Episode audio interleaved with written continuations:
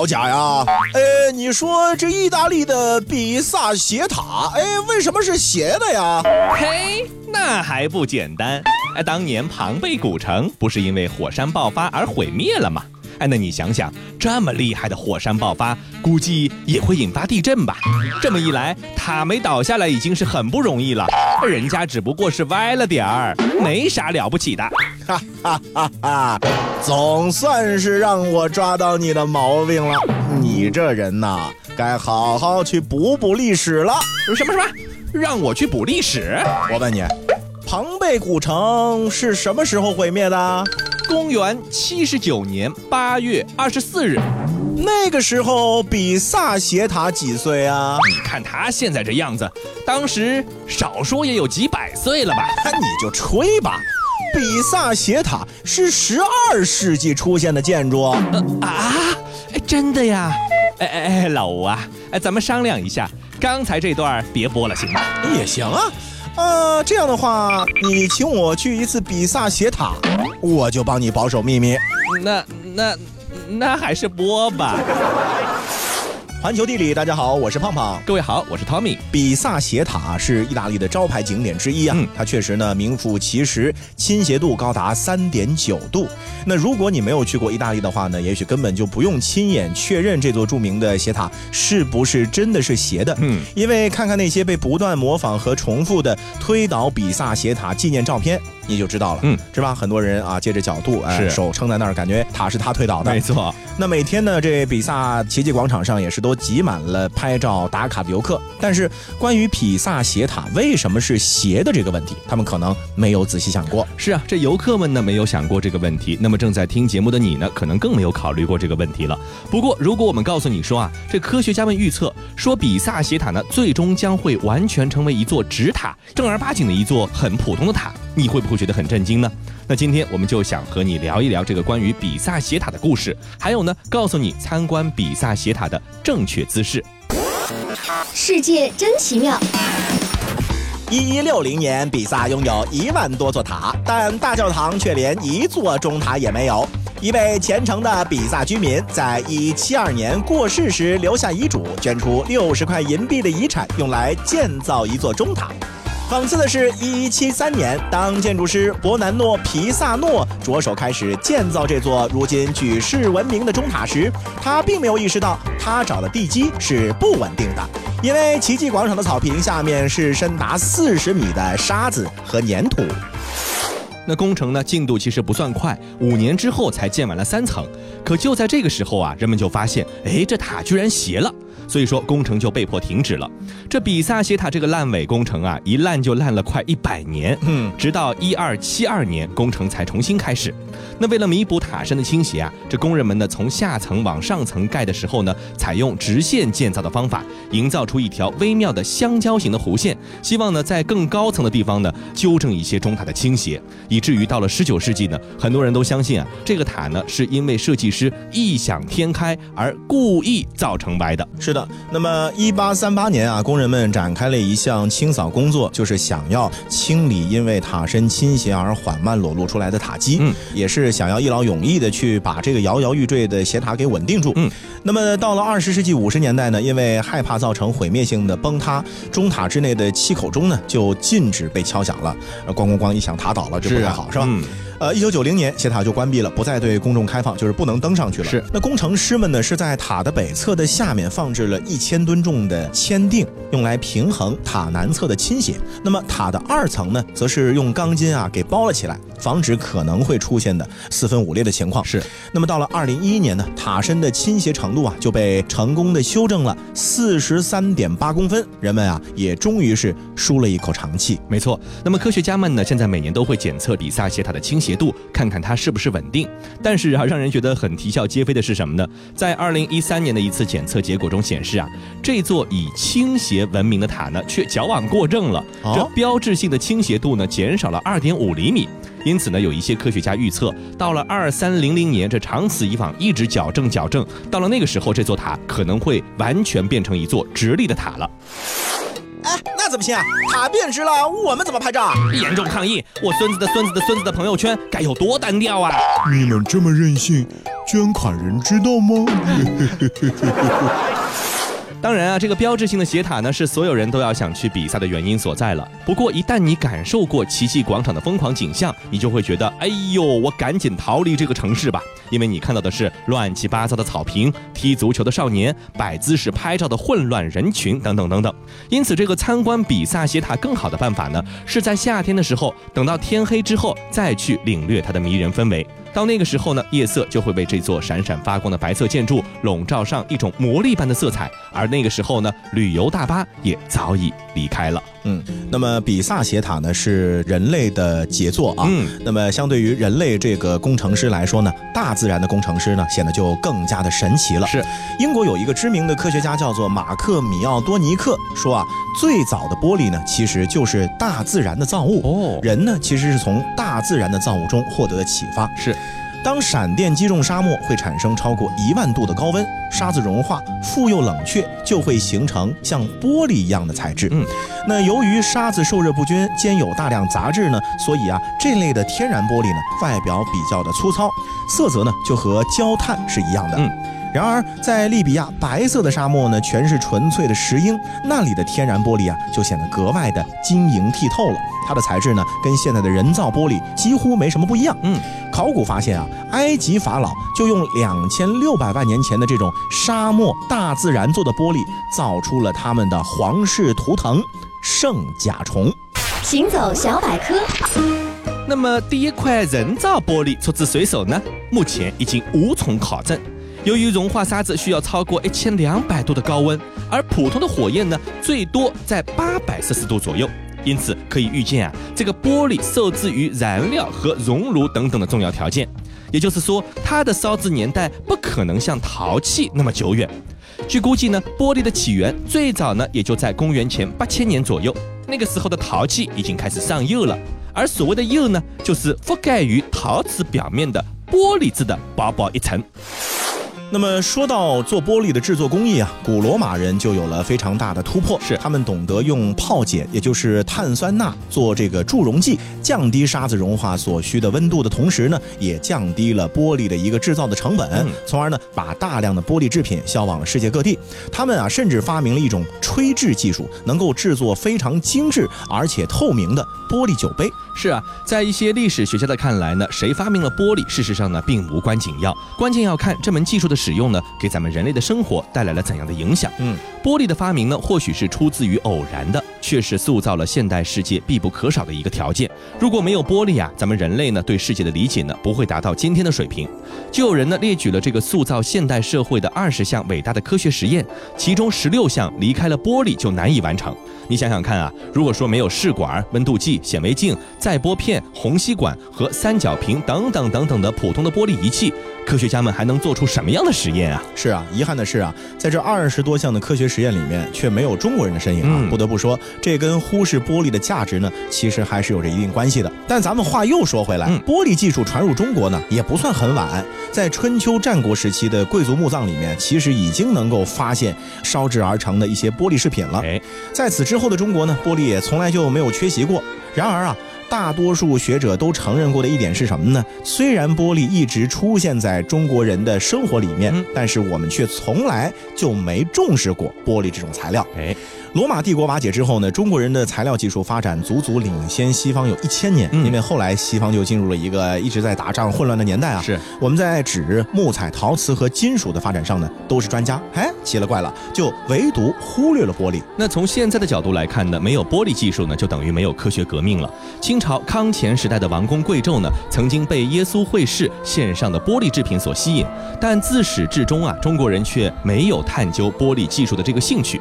然而呢，差差不多同时代的日本人呢，却对玻璃呢燃起了极大的热情，并且把玻璃运用到了日常生活的各个领域。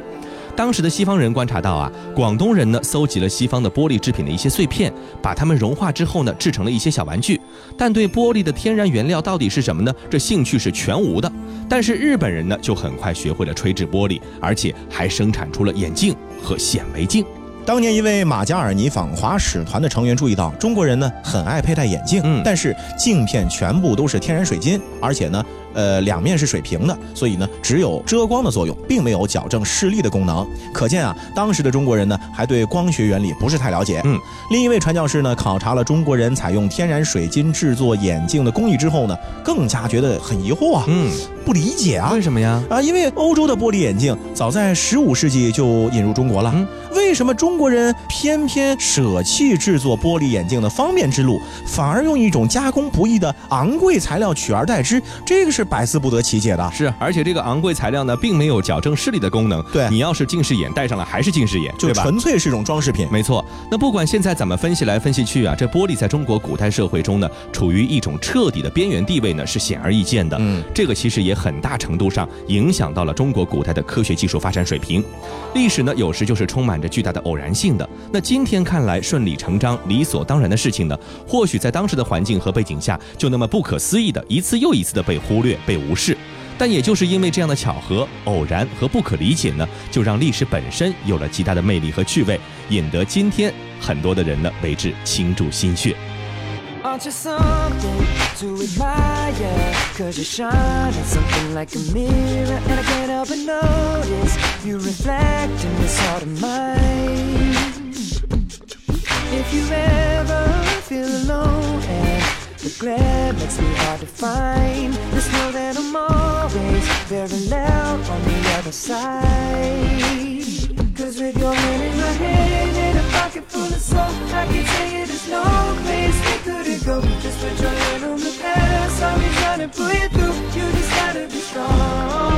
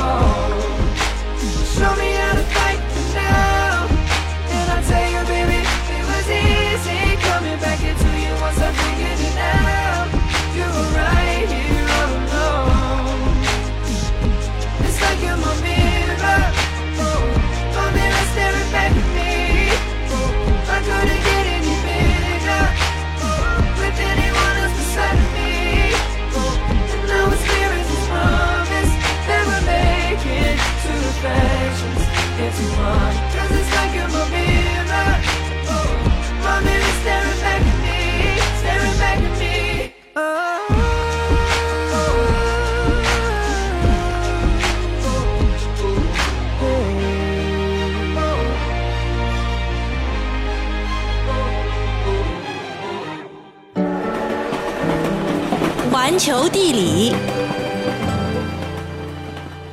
欢迎继续回到环球地理，大家好，我是胖胖。各位好，我是 Tommy。咱们前面讲到了历史啊，有着极大的魅力。嗯那么接下来呢，咱们来说说中国古代史上一个非常有意思的事情。嗯，因为深受着兵法文化和武侠文化的熏陶啊，咱们现在人的眼中的这个古代的武状元，嗯总是带有一些神秘的色彩。是那在古时候的百姓眼中呢，其实啊，和武状元有关的传说呢，大多也是沾着江湖习气、嗯啊，仿佛市井游侠和新科武举呢，本来就是同源所出。是，这和文科举文状元的这个地位是完全不一样的。没错。那事实上啊，武状元以及产生他们的武举制度，在中国古代呢，本来就是一个相对来说比较封闭的系统，嗯和清代以来逐渐兴起的江湖门派啊，还是不太一样的。嗯，那么，所以从这个角度来讲，市井游侠和新科武举还是两回事儿。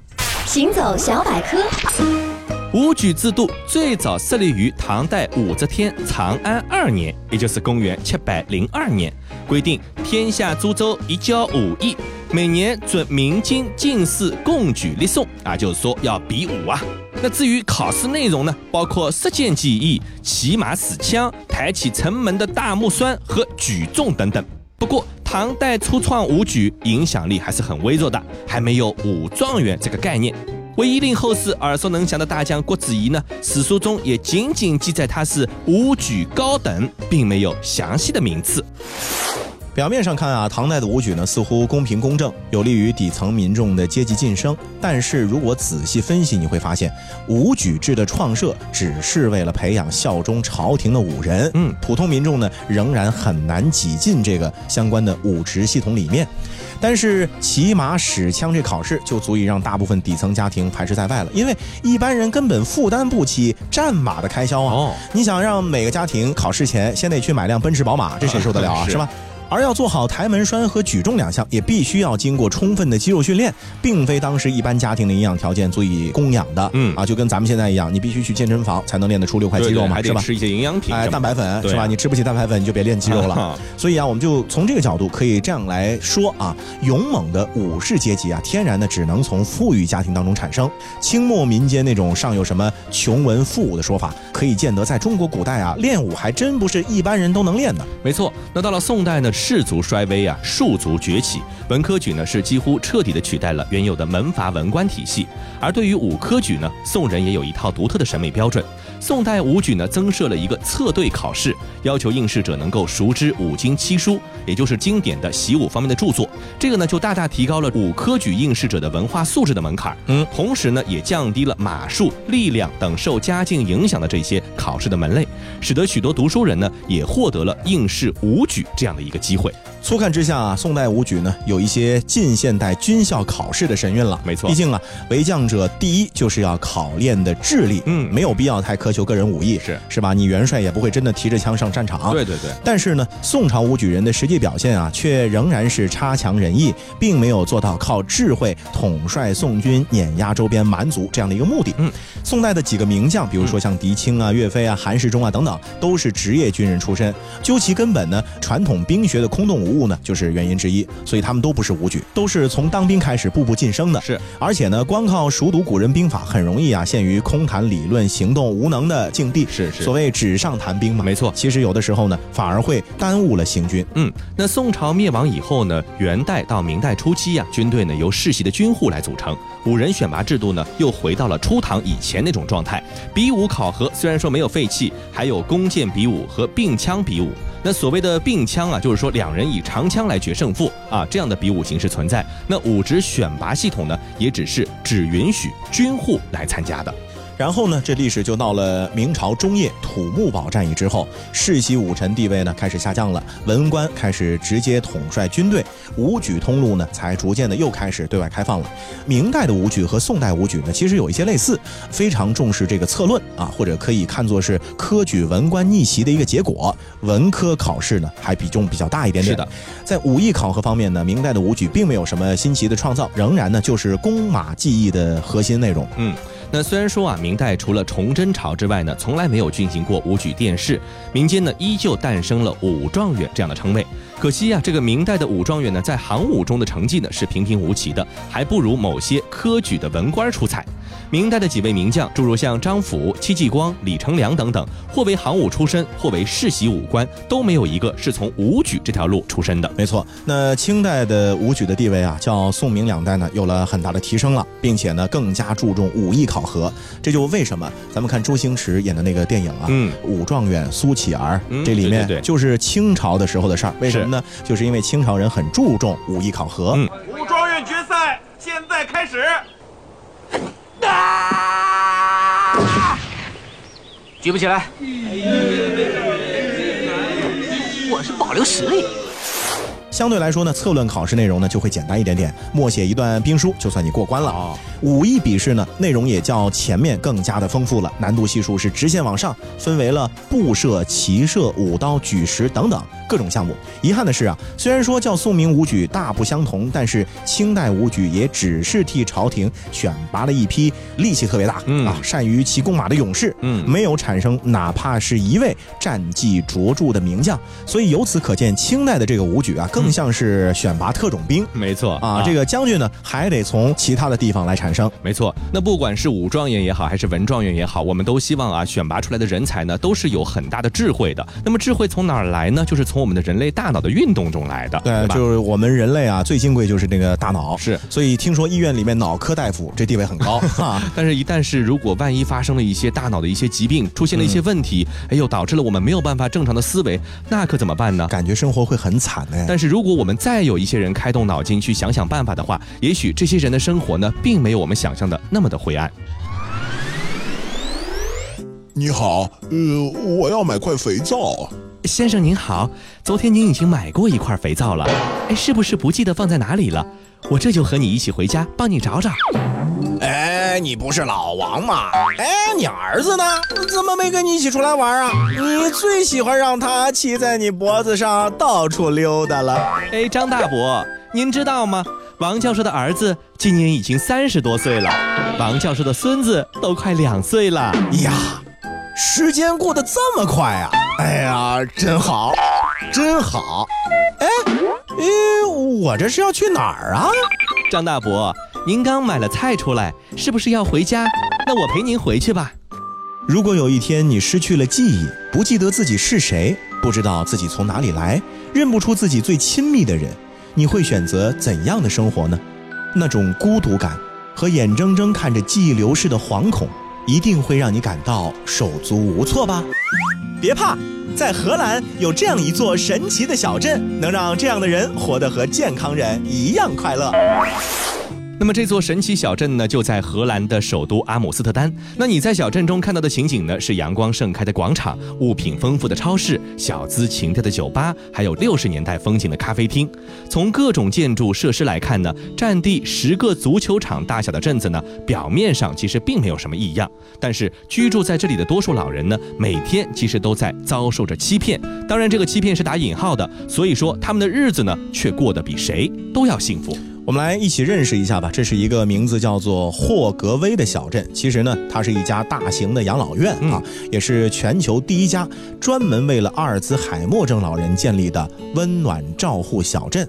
阿尔兹海默症就是咱们传统意义上说的这个老年痴呆症。啊是是是，除了失智的老人以外呢，其他人包括像超市的收银员啊、咖啡厅里的咖啡师啊、广场上的保洁人员啊，甚至来来往往的路人，其实啊都是专业的护工。嗯，小镇里面没有高耸的院墙，也没有冰冷的病房，老人们六七个人住一间，每间房子呢有两名护理人员，从做饭到组织社区活动，从洗澡到个人身体治疗，老人们享受着无微不至的照顾。是的，那这里的二十三所公寓呢，其实都被赋予了不同的风格，以确保老人们的居住风格和之前的风格呢相类似，降低他们的焦虑感。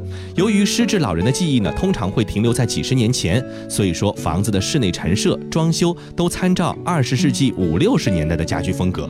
挂在墙上的黑胶唱片，还有古典花纹的桌布和座椅，甚至连窗帘的色调和装饰呢，都丝毫不差地还原了那个年代，让老人的心里呢可以感觉到更加的安定一些。那生活在这样的房间里面啊，老人对自身的病情的认知啊，会被弱化到最小的程度。其实呢，就相当于不知不觉了。嗯，他们会舒心的阅读、娱乐、快乐而又有尊严的生活，一切呢都像以前是一样的。嗯，走出了房间，老人们呢也是自由自在的，他们可以交谈、购物，不会受到任何的拘束。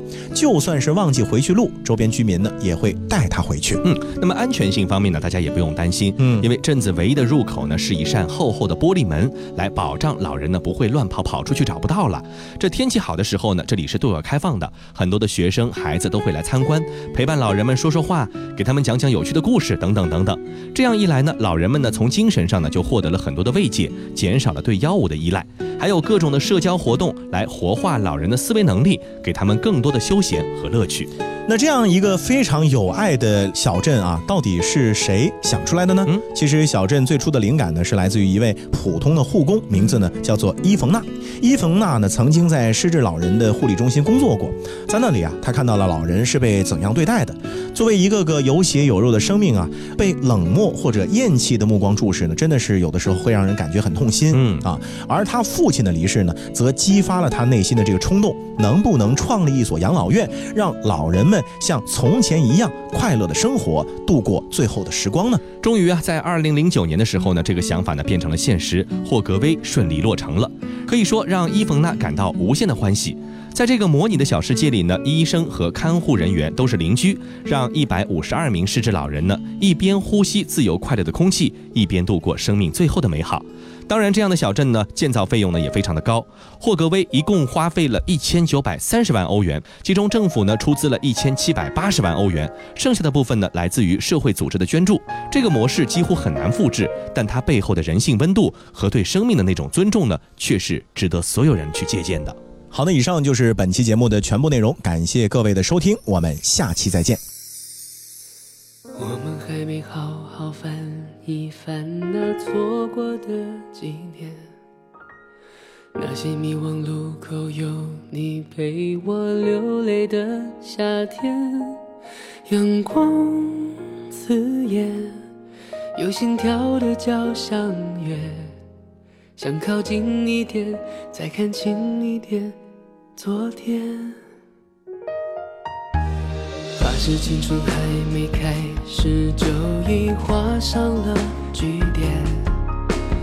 发誓我们还没熟络，就已生疏的寒暄。往事浮现，没完的故事绵绵。时间还在变，我们还在变，但请你相信，You are my pretty sunshine。没你的世界，好好坏坏，只是无谓空白。答应我，那天走失了人海，一定站在最鲜艳路牌等着我，